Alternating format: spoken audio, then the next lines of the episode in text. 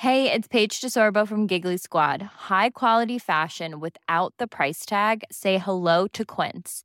I'm snagging high-end essentials like cozy cashmere sweaters, sleek leather jackets, fine jewelry, and so much more. With Quince being 50 to 80% less than similar brands. And they partner with factories that prioritize safe, ethical, and responsible manufacturing. I love that. Luxury quality within reach. Go to quince.com slash style to get free shipping and 365 day returns on your next order. Quince.com slash style. Bonjour et bienvenue dans Savez-vous que, le podcast d'anecdotes du Dauphiné libéré. Chaque jour, on vous raconte une histoire, un événement marquant, qui vous permettra de briller en société et de vous coucher un peu moins bête. Savez-vous que dans la série Camelot, Excalibur est planté dans un rocher en Ardèche? La légende du roi Arthur, les chevaliers de la table ronde, la quête du Graal et les sortilèges de l'enchanteur Merlin, tout le monde connaît la chanson. L'histoire est épique et palpitante, c'est pas faux, mais on ne peut pas dire qu'elle soit particulièrement comique. Du moins jusqu'à ce que certains s'y attaquent pour proposer une relecture décalée de ces récits chevaleresques. On se souvient bien sûr de la troupe britannique des Monty Python qui se frottait au sujet dans le cultissime Sacré Graal en 1975.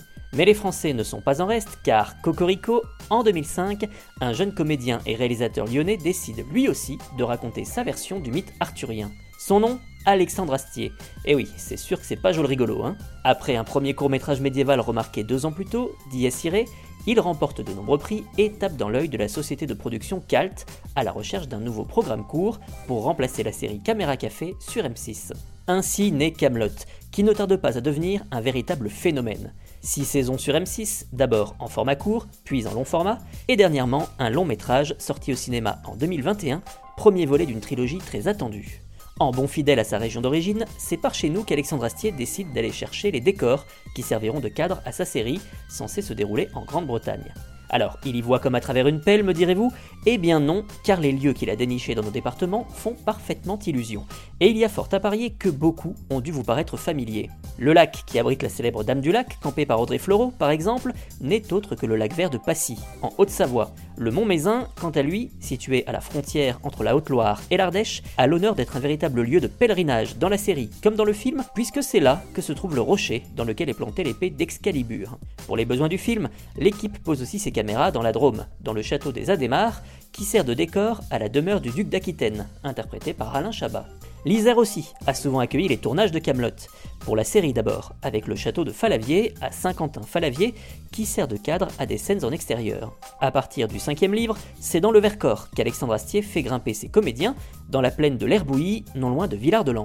Le département est aussi bien présent dans le film, où le château de Bressieux est particulièrement reconnaissable, puisque c'est dans l'une de ces tours que Guenièvre est enfermé par le redoutable Lancelot. Enfin, à défaut de lande anglaise, c'est dans le massif du Pilat, entre l'Isère et l'Ardèche, que les personnages évoluent à plusieurs reprises. Mais il n'y a pas que les décors qui sont de chez nous, le casting aussi. On retrouve bien sûr à l'affiche le plus célèbre des humoristes dauphinois, le grenoblois Serge Papagali, qui incarne le paysan Guetno, quand son compère, le paysan Ropars, est joué par le haut savoyard Gilles Gravelot, né Annecy. Sans oublier le comédien Thomas Cousseau, originaire de Saint-Nizier-du-Moucherotte, en Isère, dans le rôle du chevalier Lancelot.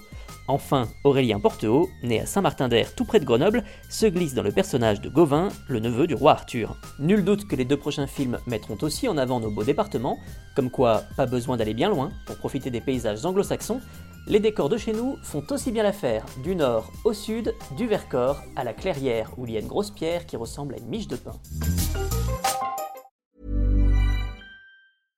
Even when we're on a budget, we still deserve nice things. Quince is a place to scoop up stunning high-end goods for 50 to 80% less than similar brands. They have buttery soft cashmere sweaters starting at $50, luxurious Italian leather bags, and so much more. Plus, Quince only works with factories that use safe, ethical, and responsible manufacturing. Get the high-end goods you'll love without the high price tag with Quince. Go to quince.com/style for free shipping and 365-day returns.